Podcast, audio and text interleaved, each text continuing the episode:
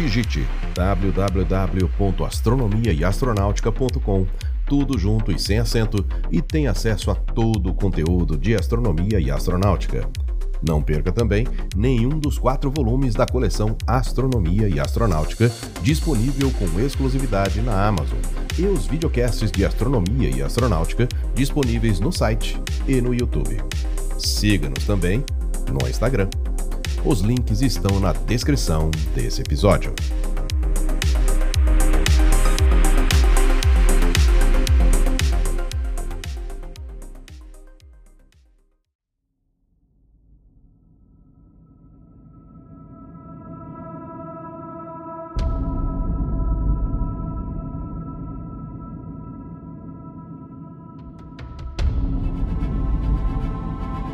Primeira estação espacial modular montada em órbita entre 1986 e 1996.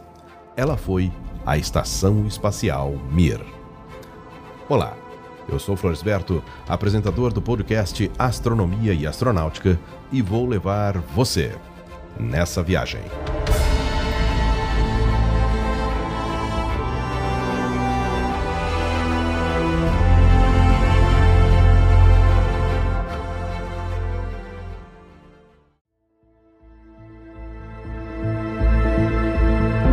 A Estação Espacial Mir, ou Paz em russo, teve a construção autorizada pelo governo da então União Soviética em 17 de fevereiro de 1976.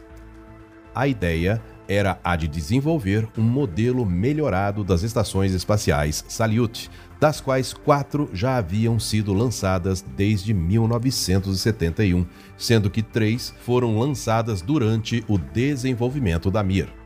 A nova estação foi concebida para ser montada em módulos no espaço.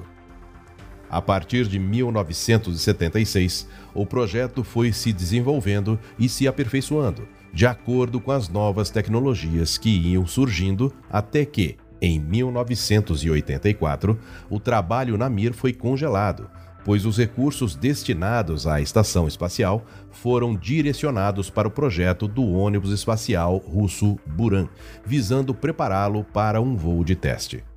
O financiamento voltou a fluir para o projeto da Mir ainda durante o ano de 1984, quando o secretário de Espaço e Defesa do Comitê Central determinou ao engenheiro e chefe do programa espacial, Valentin Glushko, que a Mir deveria estar em órbita até 1986, a tempo para o 27º Congresso do Partido Comunista.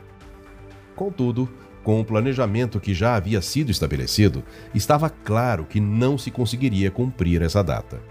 Ficou decidido então que o primeiro módulo, chamado DOS-7, seria levado no dia 12 de abril de 1985, dia do cosmonauta, para o cosmódromo de Baikonur, com o intuito de conduzir testes do sistema de integração.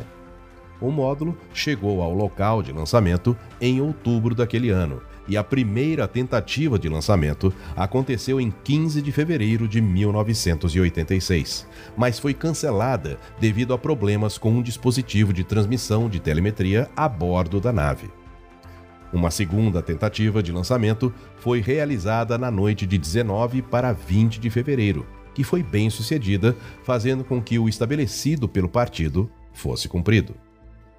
Em 13 de março, a primeira tripulação composta por Leonid Kizin e Vladimir Soloviev decolaram a bordo da nave Soyuz T-15 em direção à estação. 50 horas depois do lançamento, o sistema automatizado de atracamento fez várias queimas, trazendo a espaçonave inicialmente a 20 quilômetros da estação, quando os sistemas de encontro começaram a interagir. O encontro automatizado continuou até uma distância de 200 metros. O atracamento aconteceu às 16 horas e 38 minutos no horário de Moscou do dia 15 de março, um pouco antes do planejado devido à experiência de Leonid Kizin. Uma das primeiras tarefas, juntamente com a ativação de todos os sistemas, foi testar as comunicações com o centro de controle terrestre via satélite. Os testes ocorreram sem problemas. foi programado o envio da sonda Progress 25 poucos dias depois, para prover o reabastecimento da estação. A partir daí, Kizin e Soloviev começaram a se preparar para uma viagem de ida e volta entre a Mir e a antiga estação espacial Salyut 7, que em breve seria aposentada. No entanto, o controle da missão teve que lidar com uma série de problemas na Salyut. Finalmente, em 15 de maio de 1986, a Soyuz T-15 desatracou da Mir e, um dia mais tarde, estava atracada na Salyut 7, após uma série de manobras orbitais, onde ficaram durante 50 dias. Nesse período, uma nave não tripulada Soyuz TM atracou na Mir para um teste de voo orbital de dois dias. Após os 50 dias a bordo da Salyut, os cosmonautas retornaram para a Mir, levando 360 kg de equipamentos para a novíssima estação espacial. Após quatro meses no espaço, no dia 16 de julho de 1986, com um mês de antecedência em relação ao previsto, os cosmonautas retornaram à Terra.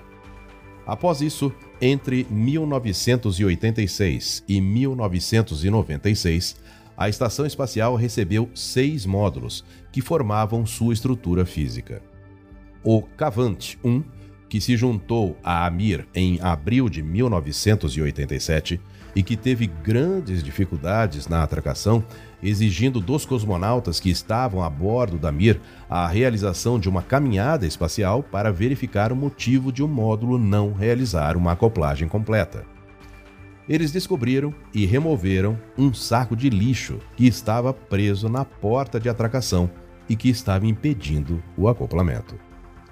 Depois de uma pausa de quatro meses nas operações tripuladas, devido a danos causados à espaçonave Soyuz em Baikonur, a Mir voltou a se tornar habitada em setembro de 1989. Em dezembro, a Mir, atualizada e melhorada, recebeu o segundo módulo, denominado Cavante 21, de 2 toneladas, que, entre outras coisas, trazia uma grande eclusa de ar para a estação e uma unidade de manobra para cosmonautas que iriam caminhar pelo espaço. Em 10 de julho de 1990, foi a vez de um módulo denominado Crystal atracar na Mir. No próximo episódio, ouviremos o que aconteceu com a Mir após o colapso da União Soviética. Não perca! Você gosta do conteúdo de astronomia e astronáutica? Se quiser e puder, participe da campanha de financiamento coletivo acessando apoia.se barra astronomia e astronáutica. O link está na descrição desse episódio. Sua contribuição ajudará a manter, melhorar e oferecer cada vez mais conteúdos de qualidade. Eu sou Floresberto, produzi e apresentei esse podcast Astronomia e Astronáutica. Até a próxima viagem.